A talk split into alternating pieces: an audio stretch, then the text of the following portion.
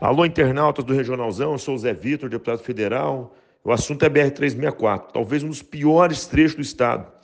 Nós temos os 12 quilômetros ali de asfalto para concluir, nós tivemos no DENIT na última semana para acompanhar todo o processo é, para a contratação do projeto, uma demora além do esperado, mas o, o pior trecho ainda é o pavimentado, próximo a Frutal e Planuro da divisa com o estado de São Paulo.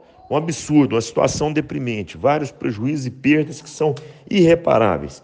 E é urgente a recuperação daquilo ali. Hoje, nesse domingo, agora às 20 horas e 41 minutos, o general Santos Filho, diretor-geral, Denit, entrou em contato comigo e me informou que amanhã, no final da tarde, na segunda-feira, vai nos ser apresentado um cronograma definitivo para que um contrato emergencial possa recuperar aquela via é, e nos trazer um pouco mais de conforto e segurança. Nós temos que cobrar, temos que continuar mobilizados. Há várias lideranças políticas e comunitárias mobilizadas, cobrando, porque esse assunto é urgente, nós precisamos de paz, segurança, tranquilidade e conforto para passar por, aquelas rodo, por aquela rodovia.